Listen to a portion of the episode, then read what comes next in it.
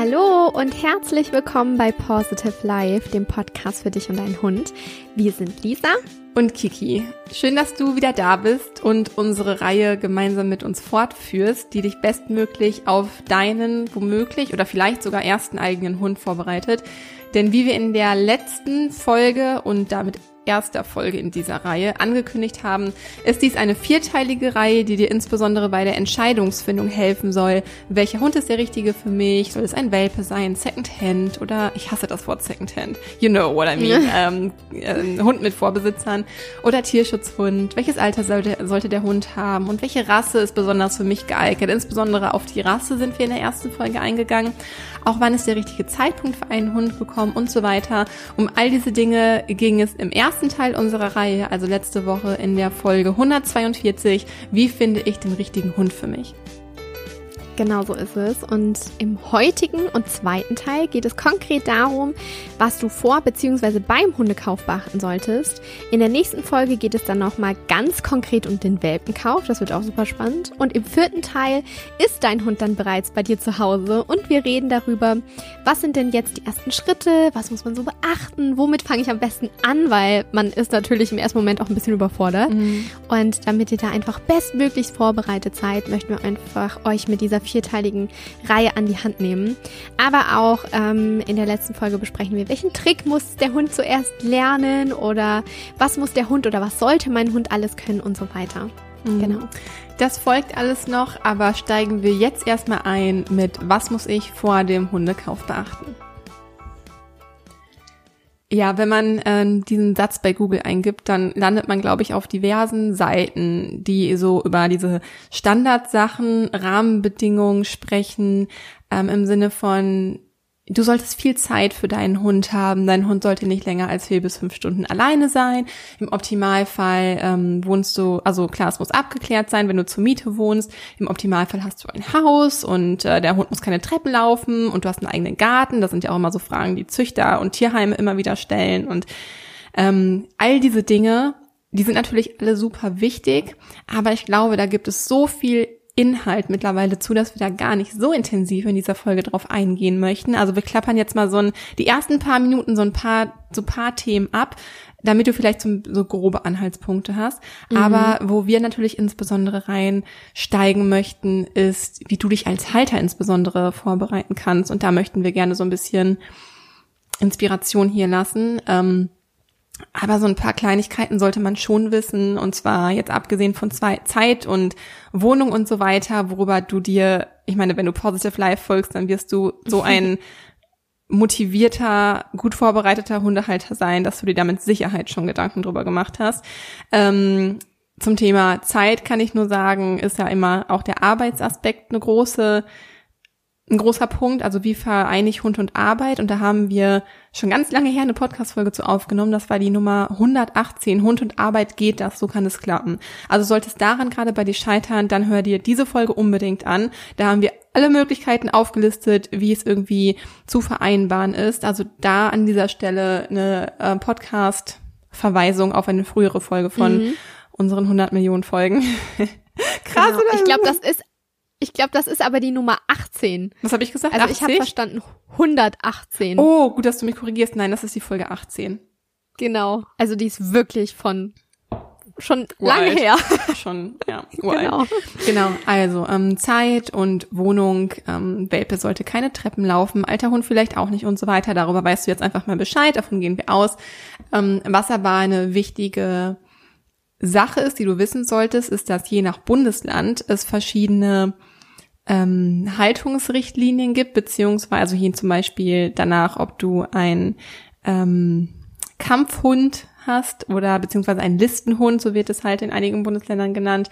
Ähm, in NRW ist es zum Beispiel so, dass du einen Sachkundenachweis brauchst für Hunde, die auf der Liste stehen. Das sind zum Beispiel Rassen wie ähm, der Pitbull, der American Staffordshire Terrier und Bull Terrier.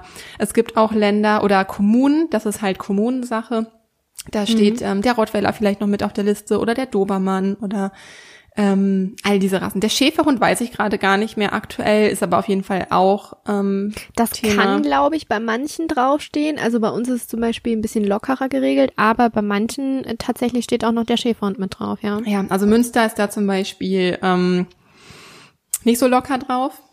Mhm. aber da auf jeden Fall bei der eigenen, bei dem eigenen Landkreis, bei der Kommune ähm, informieren. Mhm. Worauf ich aber eigentlich hinaus wollte, ähm, je nach Bundesland gibt es unterschiedliche Richtlinien, die man gerade, wenn man größere Hunde hat, beachten sollte. In NRW ist es zum Beispiel so, dass du einen Sachkundenachweis vorbringen musst, also dass du deine, dass du nachweisen musst als Hundehalter, dass du sachkundig bist, wenn du einen Hund hast, der ausgewachsen größer ist als 40 Zentimeter ähm, ähm, Schulterhöhe oder schwerer wird als 20 Kilo.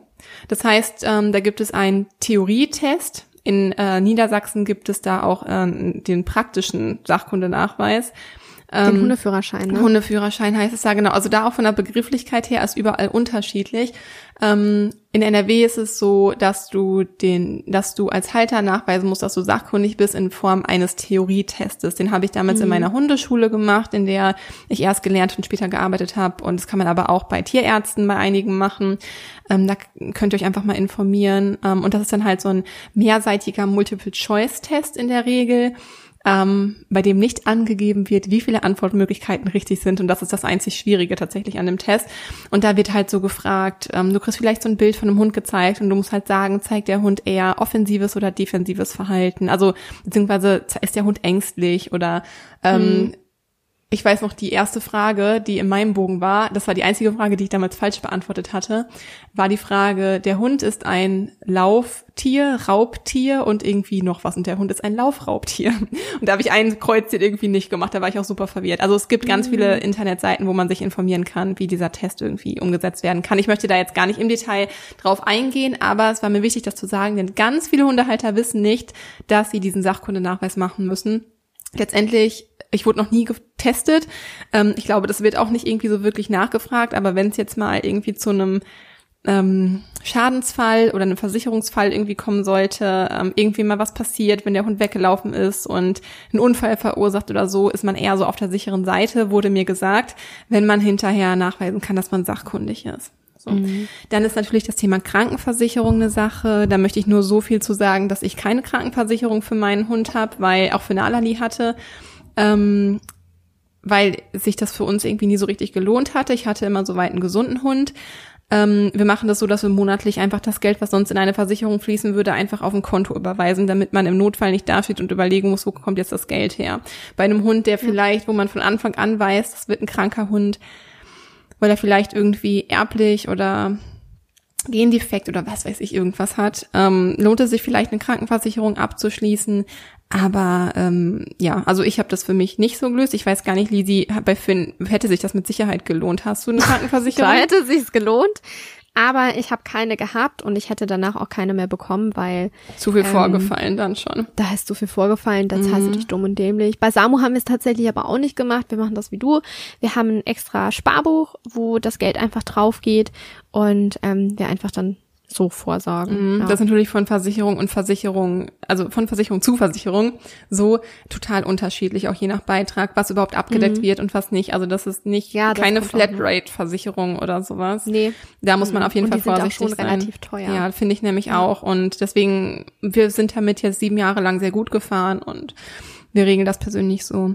Ähm, dann sollte man natürlich so ein bisschen Allergien auch im Hinterkopf haben, wenn man jetzt auch Kinder hat und vielleicht nicht weiß, ob das Kind allergisch reagieren könnte auf Hundehaare, dass man sowas vielleicht vorher mal testet, auch bei sich selbst. Ansonsten kann man ja aber auch auf hypoallergene Rassen, also Haare, die äh, Hunde, die wenig Haare verlieren, wie zum Beispiel Labradudel oder so. Oder ein Golden Doodle.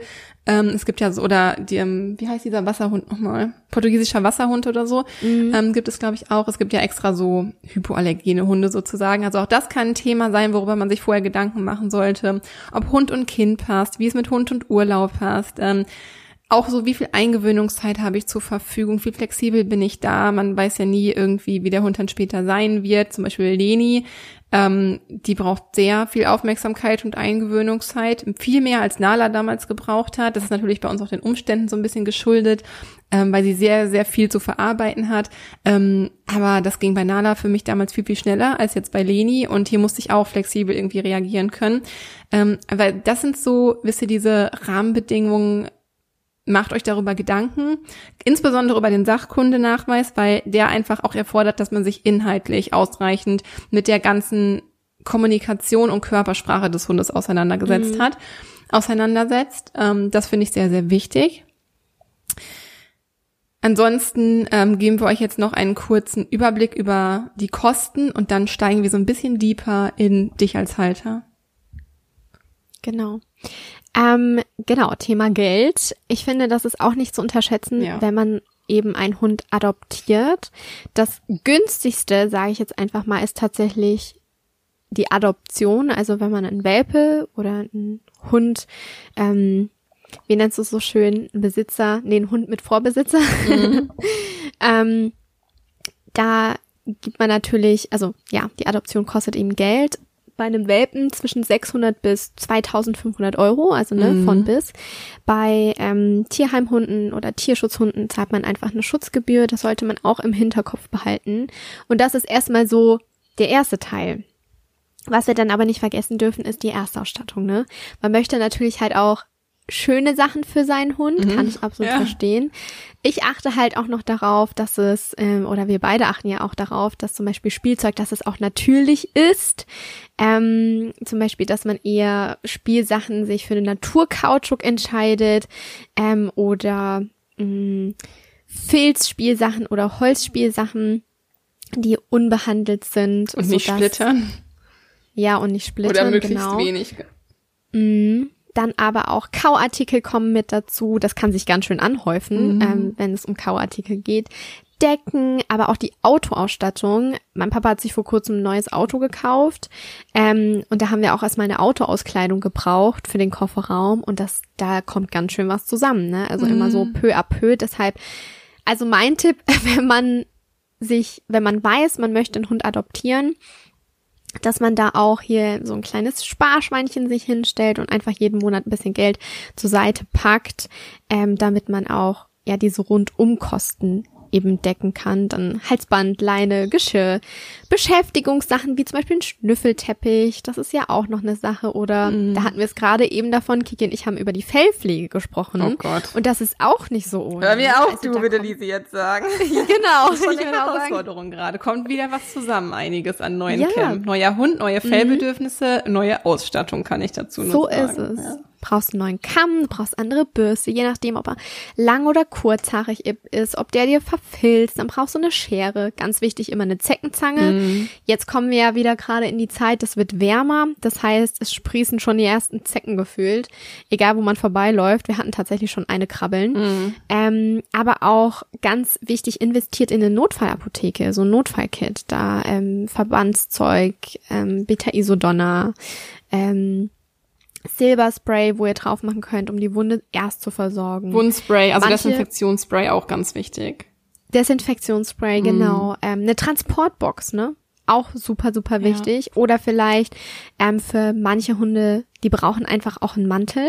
Ne? Mhm. Also das muss man auch berücksichtigen. Wir haben zum Beispiel einen Hundebademantel, weil die Hunde dadurch einfach besser trocknen. Sonst würde ich mich dumm und dämlich fühlen und würde echt den halben Tag im Badezimmer verbringen. Aber auch für draußen, wenn es kalt ist, ne? So Hunde, die für keine draußen? Unterwolle haben, das sieht vielleicht immer so ein bisschen heiti-teiti nach außen aus, aber ganz ehrlich, wenn es draußen minus zwei Grad ist und der Hund hat keine Unterwolle, dann ist dem Hund ja. ganz schön kalt. Ist so, die fangen dann auch an zu zittern. Gerade kleine Hunde, die halt viel näher am Boden sind als so größere genau. Hunde, das macht nochmal einen Unterschied auch. Auf jeden Fall. Und so sind sie wenigstens ein bisschen warm eingepackt. Selbst meine haben einen Hundemantel. Äh, Wenn es draußen richtig aussieht wie Sau, dann oder es stark regnet, dann packe ich die ein. Weil, wie gesagt, mit dem Trocknen, wenn das durch die Unterwolle geht, dann kriegst du den kaum trocken. Und wenn es kalt und nass draußen ist, ich will dann nicht, dass die Hunde sich erkälten. Deshalb gehe ich da auch lieber mit dem Hundemantel raus. Aber auch Futter. Ne? Futter geht auch von bis. günstig bis High-End. Ne? Ähm, wir vertreten das so ein bisschen nach dem Motto, fütter das, was dein Hund am besten verträgt. Das ist mhm. ganz wichtig. Achte aber trotzdem auch auf natürliche Inhaltsstoffe, ne? Also, dass nicht irgendwelche füllende Inhaltsstoffe drin sind, die sehr, sehr günstig produziert werden, ähm, du aber für teuer Geld das, das Futter kaufst und das aber gar keinen Nutzen deinem Hund mitbringt. Ne? Da haben wir aber auch eine ausführliche Folge mal drüber gemacht, wie man gutes Hundefutter erkennt. Da könnt ihr auch mal gerne reinhören. Ich weiß gerade gar nicht, was für eine Nummer das ist. Es mhm. war auf jeden Fall eine Interviewfolge. Mhm, mit Natura Vital, ne? Genau. Ja. Aber auch Tierarztkosten, ne, haben wir gerade drüber gesprochen. Wir haben keine Versicherung, aber um Tierarztkosten zu bezahlen, den Tierheilpraktiker zu bezahlen, Impfungen zu bezahlen. Übrigens in Deutschland herrscht keine Impfpflicht. Ähm, leg da einfach ein bisschen was auf die Seite oder auch Physiotherapie. Ich kann es jedem nur empfehlen. Einfach mal sich von der Physio zeigen zu lassen, wie kann ich meinen Hund unterstützen, wie kann ich seine Muskulatur unterstützen. Da hat man es viel, viel leichter. Also ich mein Fokus liegt eher auf der Prävention, anstatt zu handeln, wenn das Kind in den Brunnen gefallen ist weil du dann einfach, ich habe die Erfahrung gemacht, du kommst günstiger damit raus. Ja. Aber auch eine Haftpflicht und das finde ich auch wirklich Pflicht. Ich habe zwei kleine Mini, Mini, Mini Zwergspitz Pomeranian in ähm, in meinen Coachings und da hat mich die Halterin auch gefragt, hm, brauche ich überhaupt eine Haftpflichtversicherung für den mini kleinen Hund? Mhm. Da habe ich gesagt, stell dir mal vor, du lässt die Türe aus Versehen offen und die Maus rennt auf die Straße. Der Autofahrer weicht aus und baut einen Unfall. Ist egal, wie groß der Hund ist. Also wirklich achtet darauf, dass der Hund versichert ist. Dann natürlich auch noch Hundesteuer. Das ist auch von Kommune zu Kommune unterschiedlich. Bei uns haben die das richtig angehoben. Der erste ja. Hund kostet 120, der zweite 240. Also da bist Also on top. Also es wird je mehr, je mehr Hunde man genau. hat, desto mehr, desto teurer wird es pro Hund. Nicht insgesamt, also ja. insgesamt auch, aber pro Hund. Das ist halt genau. auch richtig krass. Und das ist schon noch mal eine Hausnummer, auch wenn du dann dich für einen Listenhund entscheidest. Bei uns kosten zum Beispiel Listenhunde 800 oder 900 Euro im Jahr. Ähm, das muss man sich natürlich eben auch im Klaren sein. Aber auch Urlaubsbetreuung, ne? Also ist natürlich schön, wenn man den Hund immer mitnehmen kann, aber ich hätte zum Beispiel meine Hunde jetzt nicht mit in die USA genommen. Das heißt, ich habe dafür eine Vertretung, eine Betreuung gebraucht. Ich habe das Vorteil, dass man den Vorteil, die Hunde bei meinen Eltern lassen zu können, aber sowas sollte man auch mit einberechnen. Aber auch zum Beispiel, mh, mm, ja, Hundeschule. Hundetrainer, Coachings, Weiterbildungen, ne? Auch da möchte man natürlich ja auch was investieren. Man möchte sich ja weiterbilden. Man möchte ja der Lösungsfinder für sein Mensch-Hund-Team werden. Man möchte ja den Hund bestmöglichst verstehen und unterstützen. Und ähm, ich finde gerade an Weiterbildungen, äh, ja, da sollte nicht gespart werden. Man sollte sich gut weiterbilden und ähm, einfach das Beste für mein, sein Mensch-Hund-Team raus holen. Wenn ihr noch mehr Infos, insbesondere jetzt auf, auf die Kosten bezogen haben möchtet, Kiki und ich, wir haben mal eine Podcast-Folge aufgenommen auf Pet Talks. Das ist der Deine Tierwelt Podcast. Und da haben wir eine Podcast-Folge aufgenommen, die heißt, worauf muss ich vor dem Hundekauf achten? Das ist die dritte Folge, auch ziemlich am Anfang. Und da findet ihr noch ganz, ganz viele weitere Infos, mhm. ähm, insbesondere wenn es um die Kostenübersicht geht. Ja, also da arbeiten wir ganz konkret auch mit Zahlen, wenn euch das nochmal konkreter irgendwie interessiert und ja. schlüsseln alles umfangreich auf. Wir dachten nur, das lohnt sich jetzt irgendwie nicht, das alles nochmal hier zu wiederholen. Deshalb kurz und knapp für euch das zusammengefasst und was wir jetzt on top noch Infos dazugeben möchten, ist, welche Voraussetzungen du als Halter mitbringen solltest im Optimalfall und über die Dinge ähm, ja zu sprechen, auf die du unbedingt gefasst sein solltest, also was dich irgendwie so erwartet. Und ähm, da möchten wir dich gerade in diesem Moment einmal abholen, weil klar ist es gut, wenn man sich gut vorbereitet und auch super wichtig, wenn man sich gut vorbereitet, was diese ganzen ähm, ja, diese ganzen Rahmenbedingungen halt irgendwie angeht, das ist auch wichtig. Aber dann darfst du auch gerne mal bei dir ansetzen und gucken, okay, wie bereite ich mich denn jetzt persönlich auf meinen Hund vor. Mhm. Ähm,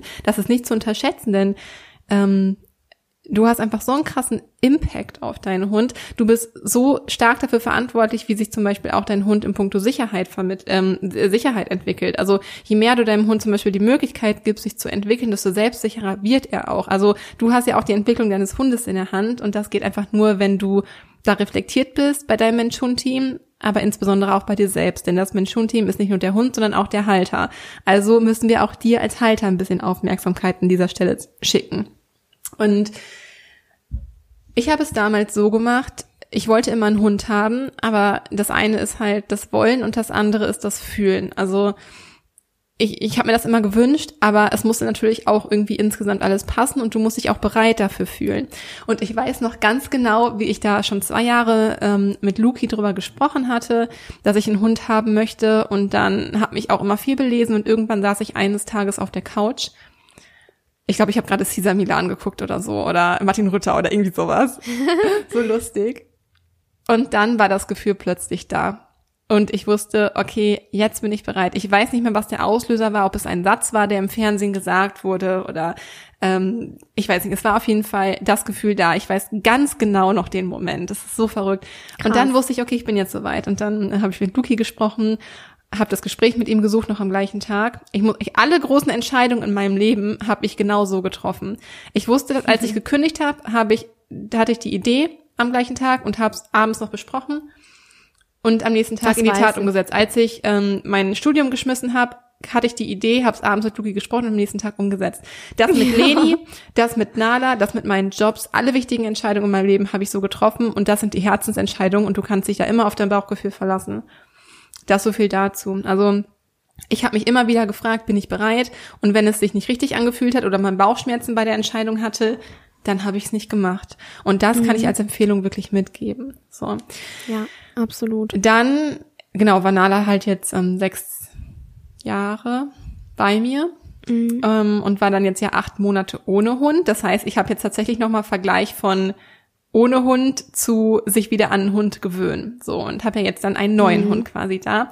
Und da fällt einem dann plötzlich auf, was einem alles wichtig ist ich weiß, das lernt man sowieso mit jedem Hund nochmal neu, weil jeder Hund unterschiedliche Herausforderungen auch mit sich bringt. Ähm, und mir ist jetzt aufgefallen, dass ich gerade wirklich von Glück reden kann, dass ich von zu Hause arbeite, weil das einfach super gut für die Eingewöhnungszeit war, weil Leni sehr viel mehr Eingewöhnungszeit braucht, als es Nala zum Beispiel damals gebraucht hat. So, und man hockt halt dann aber auch irgendwie ständig aufeinander wenn man von zu Hause arbeitet. Ich meine, davon kann jetzt vielleicht jeder im Moment ein Lied singen. Ähm, ja. Äh, bezüglich Quarantäne oder Ausgangssperre, ähm, beziehungsweise ne, Homeoffice und so weiter. Und dann war Luki auch noch in den USA und ich war alleine mit dem Hund zweieinhalb Wochen lang. Und das war so schwierig für mich. Und in der Zeit ist mir so stark aufgefallen oder ist mir klar geworden, dass ich, obwohl ich, obwohl alle Rahmenbedingungen stimmen, obwohl ich Zeit habe, obwohl ich Geld habe, obwohl ich im Erdgeschoss wohne, obwohl ich einen Garten habe, obwohl ich Erfahrung habe, obwohl ich eine krasse Expertise habe, alle Rahmenbedingungen habe, ist für mich im Moment nicht möglich ist oder ich mir das nicht für mich und mein Leben wünsche, alleine einen Hund zu halten, weil es mir unfassbar wichtig ist. Ich bin halt ein Typ, der hochsensibel ist.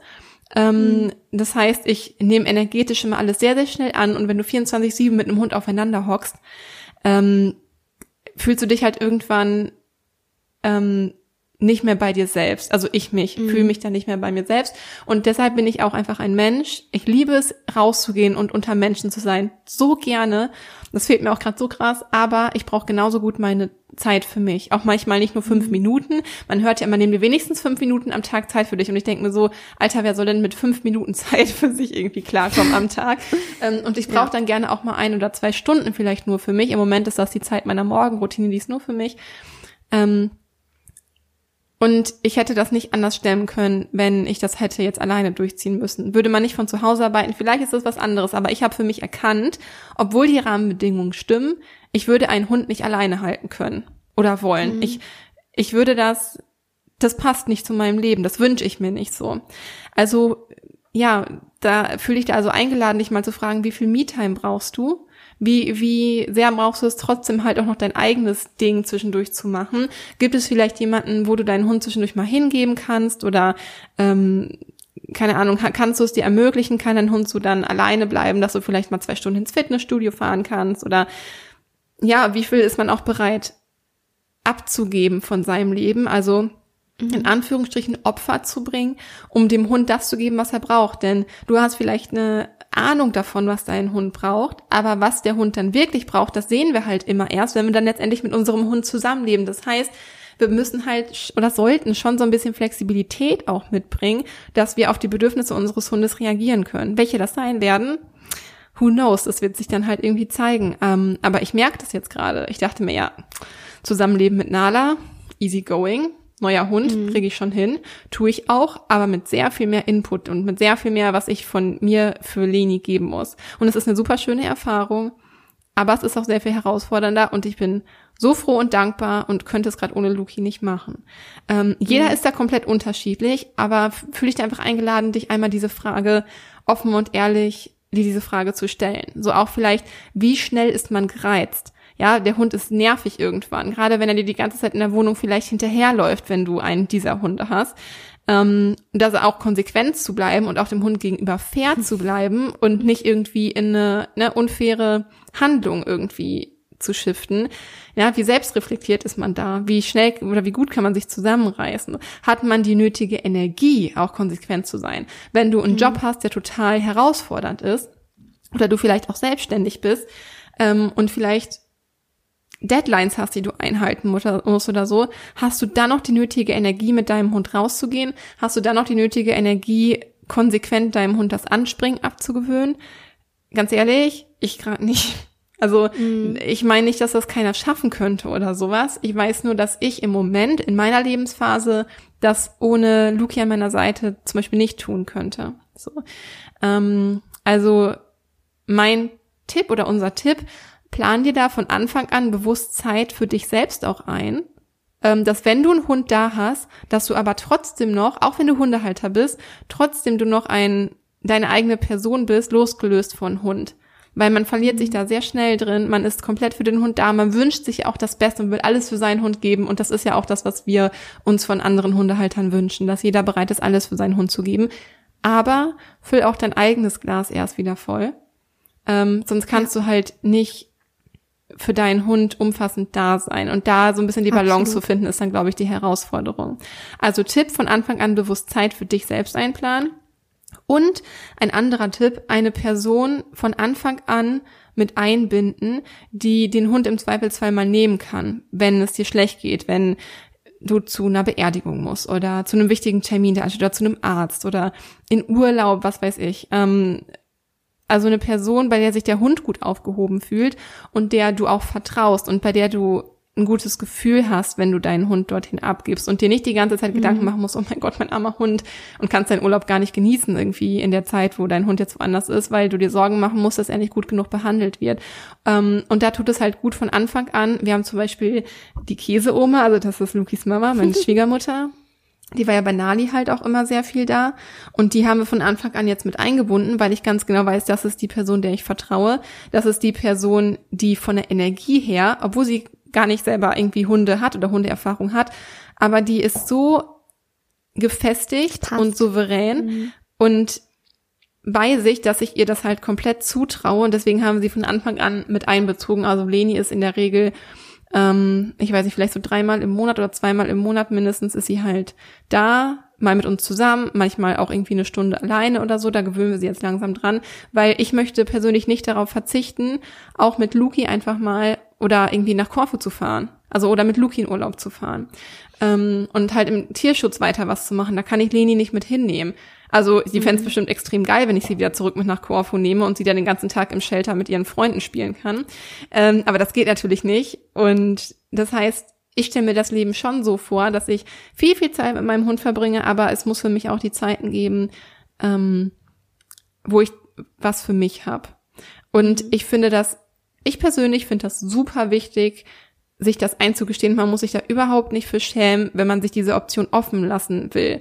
So, es muss nicht sein 100% für den Hund und nichts als der Hund.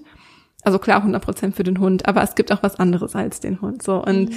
ähm, das ist als Vorbereitung finde ich eine viel wichtigere Vorbereitung, als dass du von Anfang an den Sachkundenachweis hast. Den habe ich übrigens auch erst nach einem Jahr, nach irgendwie nach einem Jahr oder sowas gemacht, nachdem wir Nala hatten, weil ich es vorher nicht wusste. Ähm, und es ist nichts passiert. Aber ja, sollte natürlich trotzdem gemacht werden. Im Optimalfall ehrlich gesagt für jeden Hund, nicht nur für Halter große, größerer Hunde. So. Genau, aber diese Voraussetzung an dich als Halter finde ich unfassbar wichtig. Mhm. Stichpunkt oder Stichwort Herausforderung. Denn die eigentliche Herausforderung, die sind sehr häufig wir selber. Die Rahmenbedingungen, die können wir organisatorisch abklären und wenn man das wirklich will, dann kriegt man das auch alles unter einen Hut. Mhm. Man, es kommt natürlich immer auf die eigene Bereitschaft an, ne? Was man im Zweifelsfall bereit ist, an Abstrichen auch in seinem Alltag oder in seinem kompletten Leben zu machen. Aber ähm, es ist trotzdem so, also jeder steht ja für sich. Der Hund ist ein Individuum und äh, und wir sind ein Individuum. Und so wie du halt auch gerade so schön gesagt hast, man darf sich selber nicht vergessen und man muss selber gucken, dass man sein Glas immer wieder auffüllt, sonst kann man halt auch nichts mehr geben. Ich weiß noch, wie mir ich, ich mir das damals ermöglicht habe. Ich habe wirklich das Glück, ich wohne ja mit meinen Eltern in einem Haus. Ähm, wenn irgendwas sein sollte, dann kann ich den Hund immer bei meiner Mama parken. Und das gibt mir so eine Freiheit und das erleichtert das natürlich auch für mich, weil ich einfach weiß, ähm, der Hund ist da gut aufgehoben. Und als ich damals noch Vollzeit gearbeitet habe, da war der Hund den ganzen Tag bei meiner Mama. Mhm. Der war halt auch kaum alleine. Klar, sie ist einkaufen gegangen und solche Sachen oder hat halt auch mal ähm, draußen gearbeitet, aber der Hund war trotzdem halt irgendwie immer rundum so versorgt. Und für mich stand das halt dann irgendwann im Raum. Ich dachte, okay, ich habe einen Hund, ich ich arbeite Vollzeit, ich habe, wenn ich nach Hause komme, gehe ich nur noch Gassi und dann ins Bett und das möchte ich nicht und deshalb habe ich so mein Leben umgekrempelt. Das war für mich einfach die Lösung. Ich wollte das einfach so machen und deshalb machen Kiki und ich das jetzt auch, was wir wollen. Mhm. Ne, wir haben Positive Life Coaching gegründet, wir können unserer Leidenschaft nachgehen und ähm, aber auch das ist auch, finde ich, wieder die Kunst. Wir sind zwar selbstständig und wir haben jetzt auch, ne, Hunde, das ist jetzt unser Beruf. Es ist unsere Leidenschaft und es, es erfüllt uns voll und ganz, aber es ist auch ein Beruf. Und auch hier müssen wir dann gucken, dass wir mal Abstand wieder davon kriegen und einfach mal wieder ein bisschen in unsere Mitte finden. Mhm. So. Und es absolut das. Und das ist halt auch einfach möglich mit Hund und Job, selbst wenn man nicht die Eltern zu Hause hat. Wir haben das auch ja. hinbekommen. Ich war zum Beispiel bereit, meine Stunden von 40 auf 30 zu reduzieren. Ähm, dann natürlich hat man dann wenig Geld oder weniger Geld und man muss es halt irgendwie durchkalkulieren. Aber ich habe halt eine Möglichkeit dann irgendwie für mich gefunden und das war es mir wert, auch weniger Geld zu mhm. haben, dafür, dass ich den Hund irgendwie haben konnte. Und so habe ich dann nach und nach Stunden reduziert und mir die Selbstständigkeit aufgebaut, zwischendurch das Studium noch gehabt und so. Ähm, klar, man muss es für sich durchrechnen, aber das war mhm. halt das, was man dann bereit oder meine Bereitschaft, die ich bereit war zu nehmen. Ja, Vorbereitung ist die halbe Miete und deshalb finden wir es auch wichtig, den Fokus in der Vorbereitung auch auf dich als Halter zu legen. Übe dich einfach auch schon mal darin, deine Stimmung zu erkennen ähm, das macht es auch nachher viel, viel leichter, wenn dein Hund dann auch eingezogen ist, wenn du einfach dir selber im Klaren bist, wenn du dir deiner Stimmung klar bist, deiner Emotionen, deiner Gefühle, die verstehen zu können, die auch kontrollieren zu können. Das macht es, wie gesagt, im Hundetraining einfach einfacher in der Fairness, auch in der Kommunikation mit dem Hund macht es das einfacher. Also wir haben da auch schon tolle Podcast-Folgen über Stimmungsübertragung aufgenommen. Hört da einfach super gerne mal rein. Aber um sich so wieder ins Hier und Jetzt zu bringen, äh, mach Atemübungen. Komm im Hier und Jetzt an. Atme, atme ein und atme aus. Zähl deinen Atem. Und wenn wir atmen, dann versorgen wir unser Gehirn mit frischer, neuer Luft. Die lässt uns klar denken. Und deshalb bringen Atemübungen einfach so, so viel. Bereit dich vor, informier dich, fang an zu organisieren, bau dir eine Struktur auf, denn das alles, die ganze Vorbereitung, die gibt dir Sicherheit. Gerade wenn du Ersthundehalter bist und einfach einen Hund erwartest, der, ähm, der bei dir einziehen soll, und du halt einfach dieses unsichere Gefühl hast, weil es einfach was Neues ist, was ja total verständlich ist. Wenn du dich vorbereitest, dann bekommst du das Gefühl von Sicherheit. Und Sicherheit, das ist eine der Säulen in unserer Mensch-Hund-Bindung. Und ähm, Mach dir da einfach wirklich Gedanken darüber. Ein Beispiel, zum Beispiel, ein Beispiel zum Beispiel, mhm. wo soll das Körbchen stehen, ne? Such dir den perfekten Platz aus. Wo kannst du dir das vorstellen? Soll der Hund auf Dauer im Wohnzimmer oder im Schlafzimmer schlafen? Wie stellst du dir die alltäglichen Routinen vor? Schreib dir das gerne einfach mal nieder. Einfach raus aus dem Kopf. Wie integrierst du deinen Hund in deinen Arbeitsalltag? Wer ist deine Notfallkontaktperson? Wo ist die nächste Tierklinik? Also so richtige Facts rausschreiben, die dir Sicherheit geben. Schreib dir auf, was dir Sorgen bereitet, wo du dich unsicher fühlst und anschließend schreib daneben, was die Lösung für das Problem sein könnte. So bist du nämlich auch wieder so, so shiftest du den Fokus vom Mangel wieder in die Lösung. Ne? Du gehst ins Vertrauen. Und das ist einfach ganz, ganz wichtig. Und wenn es dann konkret wird und du dann in den letzten Tagen, ähm, in den letzten Zügen stehst, bevor dein Hund zu dir kommt und es auch einfach nicht mehr aushalten kannst, dann unterstütze auch dich gerne. Trinken Kamillentee Fahr runter, entspann dich, mach eine Meditation, leg dich in eine Badewanne. Du kannst dir gerne Rescue-Tropfen besorgen. Das ist einfach für dich, dass du zur, zur Ruhe kommst, zur, zum, zum Entspannen. Die kannst du auch gerne dem Hund verabreichen. Lavendel, nutze Lavendel im Diffuser, reibe dich mit Lavendel ein. Ähm, dass du einfach über den Geruch auch noch so ein bisschen mehr zur Ruhe kommen kannst und dann bist du perfekt vorbereitet. Schon wenn du alleine unsere Reihe hörst und diese Folge dir anhörst, bist du perfekt vorbereitet für deinen Hund, was dir Sicherheit gibt und wieder Vertrauen schenkt. Mhm. Für uns ist es einfach wichtig, dass du aus dieser Folge für dich mitnimmst, dass nicht nur die Rahmenbedingungen stimmen müssen, sondern du dich einfach bereit dafür fühlen sollst. Ja, dass, oder dass die ganze Familie sich auch bereit dafür fühlt, dass alle mitziehen. Ähm, dass du dich selbst gut vorbereitest, nicht nur organisatorisch, sondern auch emotional und mental. Ja. Das konnte dir hoffentlich nochmal einen etwas anderen Blick auch auf die Vorbereitung geben, aber nicht desto weniger wichtigen, dennoch nicht so, wie sagt man das, aber dennoch nicht, wie, nicht weniger wichtigen. Weniger wichtigen. Ja, äh, Vorbereitung geben, bevor du deinen ähm, Hund adoptierst und dein Hund bei dir einzieht. Wir wünschen dir auf jeden Fall von Herzen, dass es bei dir bald soweit sein wird und ein neues Familienmitglied bei dir einziehen darf. Bis dahin höre dich gerne mal weiter in unserem über mittlerweile fast 150 oder zumindest 140 mhm. Podcast-Folgen um. Insbesondere alle Folgen zur Mensch-Hund-Bindung können wir dir für die erste Zeit mit deinem Hund sehr ans Herz legen. Auf unserer Website positive-life.de findest du außerdem eine Übersicht mit allen Podcast-Folgen, thematisch sortiert. Ähm, dort kannst du gerne mal durchstöbern und dich schon mal weiter auf die kommende Zeit eintunen, je nachdem, welches Bedürfnis du gerade hast. Schau da gerne mal vorbei. Da gibt es irgendwie so Kategorien wie Hundealltag, Hundetraining, Mensch-Hund-Bindung, ähm, Harmonie, Entspannung und Balance, mhm. Achtsamkeit, Dankbarkeit mhm. und Nachhaltigkeit, Leinenführigkeit und Hundebegegnung, sicherer Rückruf, Meditation und Audios, Persönlichkeitsentwicklung mit Hund. Also ähm, da ist auf jeden Fall für, für jedes Bedürfnis irgendwie was dabei. Breit gefächert. Ganz genau. Ähm, dann, wie gesagt, je besser du dich vorbereitet fühlst, desto selbstsicherer wirst du für deinen Hund sein und auch ihm dadurch irgendwie mehr Sicherheit vermitteln können. Das ähm, ist halt einfach eins dieser Grundpfeiler. Ansonsten schaue gerne auf Instagram oder Facebook bei Positive Life Coaching vorbei, um dich mit der Community auch auszutauschen. Dort kannst du mhm. auch zu jeder Zeit deine Frage stellen und dich von der Community unterstützen lassen und findest auch da immer Feedback. Und sollte es ein Welpe sein, der demnächst bei dir einzieht, dann sei auf jeden Fall gespannt auf die nächste Podcast-Folge. Nächste Woche wird es nämlich darum gehen, was es vor dem Welpenkauf zu beachten gibt. Ja. Wir freuen uns auf dich, ähm, wenn du dann nächste Woche bei Teil 3 unserer Vorbereitungsreihe für den nächsten Hund oder ersten Hund ähm, einschaltest und wieder mit dabei bist. Bis dahin, bleib unbedingt gesund, pass gut auf dich auf und stay positive, deine Kiki. Und deine Lisa.